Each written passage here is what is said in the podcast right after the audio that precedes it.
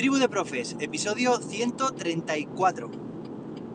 Hoy debe ser ya jueves, seguramente, ¿no? Si no me equivoco, día 21 de julio de 2022. Anda, pues es el cumpleaños de mi prima Miriam, que también es maestra de infantil. Desde aquí, esto no estaba previsto, pero acabo de caer. Un saludo para ella, tendré que, que me escuche. Y bueno, voy al grano. Si en los episodios anteriores te decía que íbamos a estar en el hospital dos días, al día siguiente se transformó en de 8 a 10 días. Ahora, hoy, la última información que tengo es que estaremos de 2 a 3 semanas como mínimo. ¿Cómo te quedas? Bueno, pues igual que me he quedado yo, seguramente ahora entiendas por qué el episodio de hoy se llama Hasta el infinito y más allá, ¿no? Porque voy a estar aquí hasta las uvas de noche vieja, seguramente en el hospital, bueno, pues no, no van por ahí los tiros eh, del título, tampoco van porque me acabo de suscribir a Disney Plus, esta Disney Plus si queréis, a este servicio de suscripción de películas y series de Disney, etcétera, que tiene ahí para, bueno, ideal para niños y no tan niños. Y me encantaría esta noche, bueno, de hecho que lo vamos a hacer, vamos a ver un trozo de la película de Toy Story, la 1, que Leo está últimamente conociendo los personajes y oye, le encantan. El que más, el dinosaurio. Bueno, pero tampoco se llama este episodio hasta el infinito y más allá porque vayamos a ver esta película y dirás entonces, ¿y, y a santo de qué pones este, este título? Te lo voy a comentar ya, por cierto, una curiosidad. Toy Story se publicó, se estrenó, es que acabo de hacer la consulta aquí a, a Siri en, el coche, en, en bueno, 14, 14, de marzo, no sé si sería el estreno en España, en Estados Unidos, de 1996.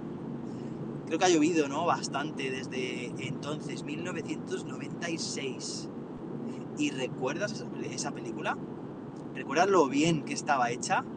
Oye, para ser 1996, es que yo veo que que no tiene nada que envidiar a una película actual en 3D. Bueno, hombre, seguramente eh, visto en ojos de experto todo podría ser debatible, ¿no? Pero oye, que menudo currazo se pegaron para hacer la película, lo bien que quedó. Y bueno, en realidad lo que de lo que vamos a hablar hoy sí que tiene que ver con el tema de, de la película. Sí, pero sobre todo lo quiero enfocar por el tema de, de, la inclusión educativa. Volvemos a tratar temas educativos. Bien, aquí habría un aplauso ahora. Me lo voy a imaginar, imaginaoslo también si queréis. Eh, tratamos de nuevo temas educativos y es que, bueno, echando la vista atrás estos dos últimos episodios que han sido de queja, de denuncia social, oye, pues es como me he sentido. Y, pero ¿sabéis qué? Que siempre he sido de, tener un pensamiento optimista de darle la vuelta a la tortilla. No voy a mirar hacia otro lado, ahora es lo que toca y como veis eh, estaremos una buena temporada en el hospital, pero sí que eh, voy a voy a intentar sacar el, el lado bueno y sin descuidar ese tema tan preocupante que hay de negligencias, de poco profesionalismo, de falta simplemente de, fondos y de asignación de recursos, pero no sé, lo vamos a plantear de otra forma. Creo que se pueden conseguir grandes cosas, grandes resultados, dándole la vuelta a la tortilla. ¿no? Eso que dicen de si la vida te da, te da limones, pues haz limonada. Es ser eh, creativo, ¿no? Vamos a buscar la creatividad para, para ver qué podemos hacer con esa situación que no vamos a ignorar. Ahí está, no nos gusta, tiene consecuencias devastadoras y, vamos a ver, porque, porque esto tiene mucho de formación, está claro. Bueno, que me enrollo. Vamos al tema que nos ocupa, hasta el infinito y más allá. Mirad, cuando seguramente tú también estudié magisterio, luego psicopedagogía, entre las asignaturas que se cursaban en los primeros cursos aparecía pues en algún momento psicología de la, de la educación, o psicología del aprendizaje, psicología del desarrollo, como queráis, ¿vale? Pero, eh, bueno, y psicología social, hay tantas ramas, pero me voy a centrar en la psicología eh, referida al, a, lo que supuestamente es la psicología, ¿no? Que es influir en, el comportamiento de los demás, ¿no? Si, si, de alguna forma buscamos una definición de psicología es eso, ¿no? Es, conocer, interpretar y, controlar también, ¿no? El estado, eh, el comportamiento sobre todo de, de los demás. Eso tiene mucho de motivación, tiene mucho de, sobre todo de environment, ¿no? De entorno. Bueno, perdonar por la calidad del audio, ya sabéis que estoy grabando en el coche como en los inicios y ojalá se pudiera escuchar mejor. Por lo menos espero que el contenido sea interesante. Ya me diréis. Pero hay un tema que siempre me, ha chocado mucho. se trata de, la, de la profecía, bueno, autocumplida. De la profecía autocumplida. Está está muy relacionada con, con, otros, bueno, pues está el efecto halo, el efecto Pigmalión, eh, bueno, hay una serie de, elementos que en realidad si nos paramos a pensar tienen todos que ver. Pero oye, ¿qué pasa cuando eh, en la película de Toy Story están Bush, Lightyear, recordar, eh, viene de, otro planeta, ¿no? Si no recuerdo mal, es un astronauta o guerrero intergaláctico, no lo sé, con poderes que niega Buddy, este vaquero, ¿no? Eh, Buzz Lightyear se tira, si no recuerdo mal, y si no, pues, pues, pues, me lo estoy inventando de lo lindo, pero es lo que yo recuerdo de esta película. Esta noche podré comprobarlo con mi hijo. Si llegamos hasta ese punto, se tira gran parte de la película, si no toda, insistiendo en que yo puedo volar. Yo puedo volar. No estoy diciendo esto de forma gratuita, ¿eh? ahora verás a dónde quiero llegar. Puedo volar. Y Buddy se lo niega constantemente. No puedes volar. Y se cabrea. No puedes volar. Eres un juguete y no puedes volar. Y bueno, pues Buzz Lightyear en su papel de, bueno, sí que es un profesional como la copa de un pino, Huckleberry en, en Loca Academia de Policías.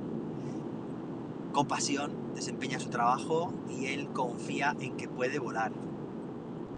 ¿Sabéis lo que pasa al final de la película? Bueno, no te lo voy a decir. Espera un par de minutos que te lo voy a decir ahora.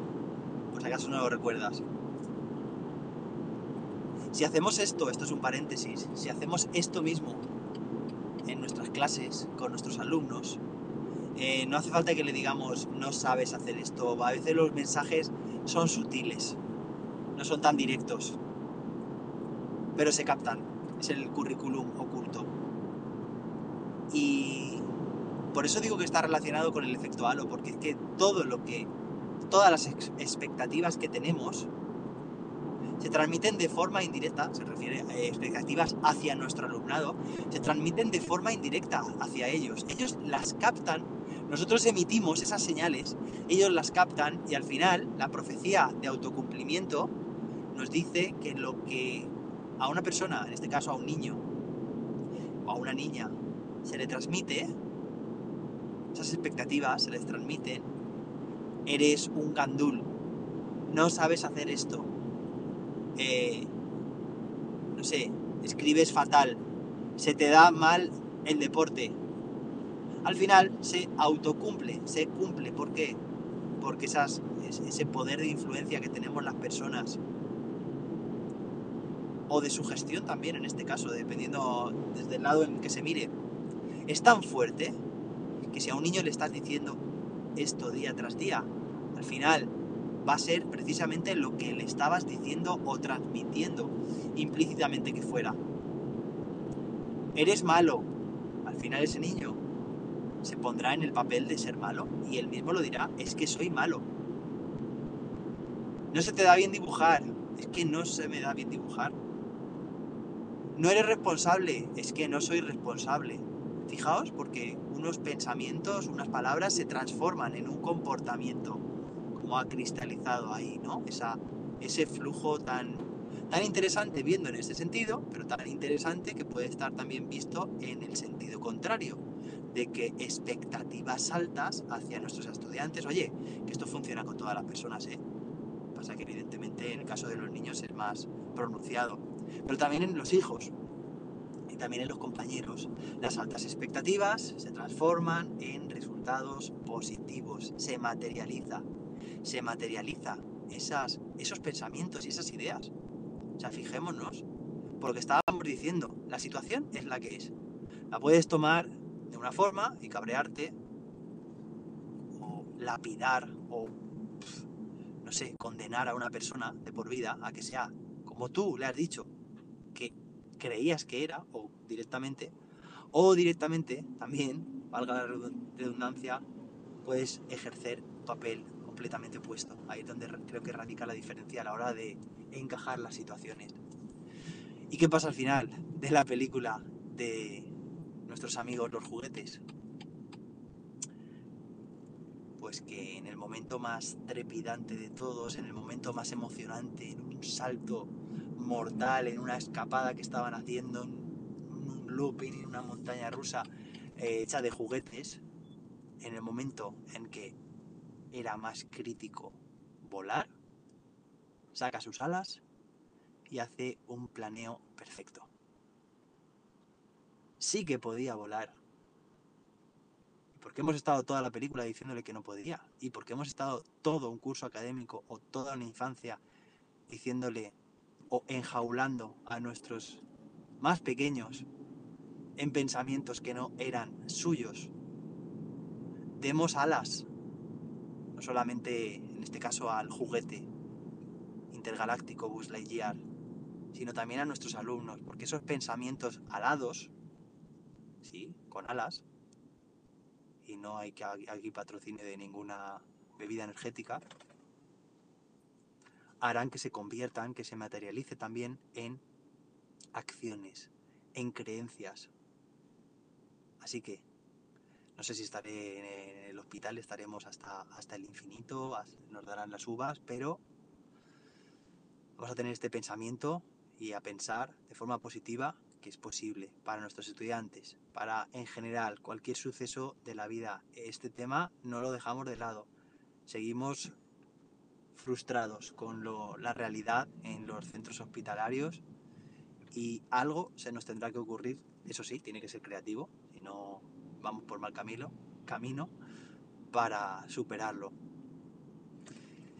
Hoy me despido de forma diferente, volvemos a superar los 10 minutos, pero que no sirva de precedente, que quiero, bueno, también quiero hacer episodios más cortos, o quién sabe. Bueno, era lo que quería transmitirte hoy y ha durado lo que ha durado, 13 minutos, un buen número para acabar. Nos escuchamos mañana viernes, si no recuerdo mal, si no me fallan los cálculos, no lo sé ya en qué mes ni día vivo. Hasta entonces, hasta el infinito y más allá.